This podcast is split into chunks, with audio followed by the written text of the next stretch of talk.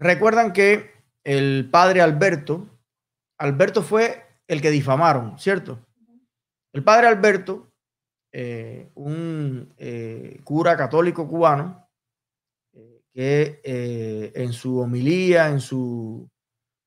Tiene cara de buena gente, yo creo que lo conozco. Me da la impresión, me da como el de Yabu, que alguna vez hemos coincidido en algo, en cara de buena persona.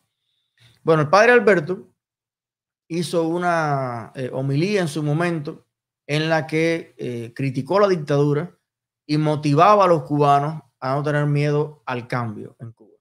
Luego recibió, bueno, lo que recibe todo el que denuncia la dictadura, el ataque bajo, brutal, eh, la manipulación, la mentira, y eh, se regó una campaña impulsada obviamente por la seguridad del Estado, por el aparato cubano, intentando vincularlo a eh, cosas inmorales, deleznables, varias personas que lo conocen bien me llamaron, me hablaron maravillas de este gran eh, ser humano entregado a la fe, entregado a ayudar a las personas. Y eh, hoy o ayer se ha conocido de un nuevo escrito. Ya ocurrió una carta pastoral maravillosa que aquí la reflejamos. Recuerdo que mi amigo el patriota hizo referencia a ella yo hacía referencia a que a veces con la carta no basta, hay que, hay que hacer más cosas. Y bueno, hay, una, hay un escrito que a mí me parece muy importante eh, de parte de eh, el cura, el padre Alberto, porque creo que es el sentimiento ya no de, de una persona eh, en un barrio marginal o que pueden decir que es que le falta información, le falta instrucción. No, es la percepción de una persona altamente instruida, altamente calificada, con unas credenciales morales que no las tiene ningún miembro de la seguridad del Estado, ni ningún ministro de Cultura, ni nada de eso, con una comunidad que lo, que lo acompaña, que lo respeta, que lo sigue. Así que yo les propongo hacer un, ejercicio breve de lectura. No vamos a leer la carta completa, pero un par de párrafos que eh, nuestra hermosísima Hanna va a tener la cortesía de leernos para que ustedes vean ya el discurso abiertamente liberador, abiertamente eh, opuesto a la opresión, abiertamente motivador para todos los cubanos que están teniendo eh, algunas personas al frente de la Iglesia Católica en Cuba. Esto no se había visto en muchas décadas. Así que eh, vamos a disfrutar la parte final de este hermoso texto. Dice, nos pasa como la mujer abusada que vive con miedo a su esposo, pero que no se separa porque tiene miedo de lo que él podría hacerle. ¿No es mejor enfrentar el miedo que puede llevarnos a un camino diferente? ¿O acaso creemos que no tenían miedo aquellos que en Europa del Este empezaron a ir a las plazas lunes tras lunes, en las llamadas manifestaciones de los lunes a pedir libertad? ¿Acaso creemos que los que se les fueron uniendo poco a poco tampoco tenían miedo, porque ya había otras personas haciéndolo? ¿Alguien piensa que el día en que Mahatma Gandhi se plantó ante los ingleses lo hizo sin miedo, o que los indios que lo siguieron tampoco lo sentían? ¿No tenían miedo los negros que, siguiendo las indicaciones de Martin Luther King, entraban a restaurantes para blancos y se negaban a irse hasta que la policía venía y los detenía? ¿No tenían miedo los otros que, a los pocos minutos, volvían a hacer lo mismo hasta que las oficinas de detención colapsaban. No tuvieron miedo los dos millones de personas que a lo largo de 670 kilómetros hicieron una cadena humana a través de Lituania, Letonia y Estonia para decir pacíficas, pero enfáticamente que no querían estar bajo la ocupación soviética.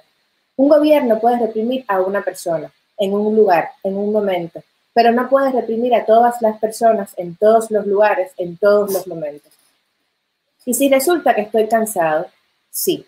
Y si resulta que estoy cansado de aguantar, de mentir, de vivir envuelto en mis miedos, y si resulta que quiero una Cuba diferente, plural, abierta, culta, económicamente floreciente, una Cuba sin golpes, sin groserías, sin bajezas, y si resulta que no me quiero ir a buscar esos ideales fuera, sino que los quiero dentro, donde nací, donde crecí y donde quiero morirme.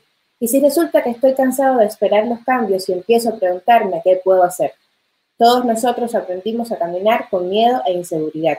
Y aquellos que hoy sabemos montar bicicleta, nadar, patinar, bailar, lo logramos no porque no tuvimos miedo, lo logramos porque lo intentamos a pesar del miedo.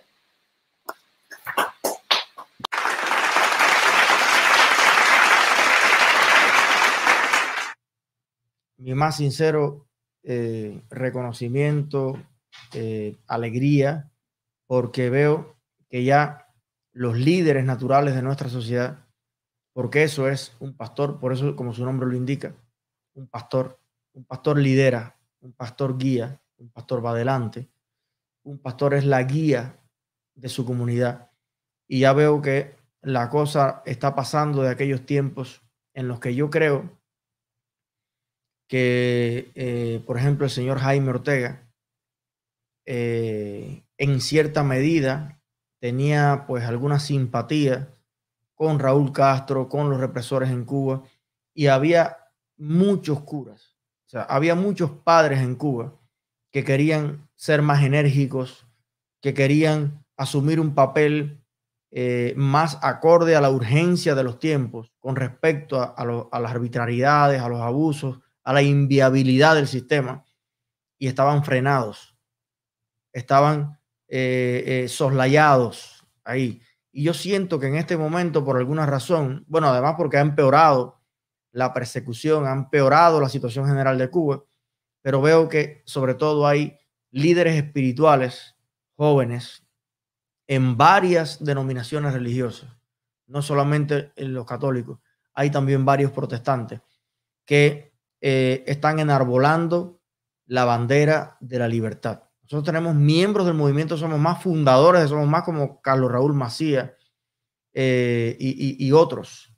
Eh, ahora no recuerdo bien los nombres, pero tenemos como cinco pastores evangélicos que son miembros del movimiento, son más dentro de Cuba, y predican diario y abiertamente el lenguaje del cambio, la urgencia del cambio, la motivación del cambio. Y creo que esto es un gran aporte a que finalmente esto pueda ocurrir para tener ese país que decía el padre Alberto, un país culto, un país que florece, un país exitoso, donde no hayan golpes de ministros a personas, ni mucho menos, hayan elecciones, que es lo que tiene que haber, y resolvamos de manera eh, respetuosa y de manera cívica los conflictos que toda sociedad enfrenta. Así que un abrazo al padre Alberto y seguimos el día de hoy.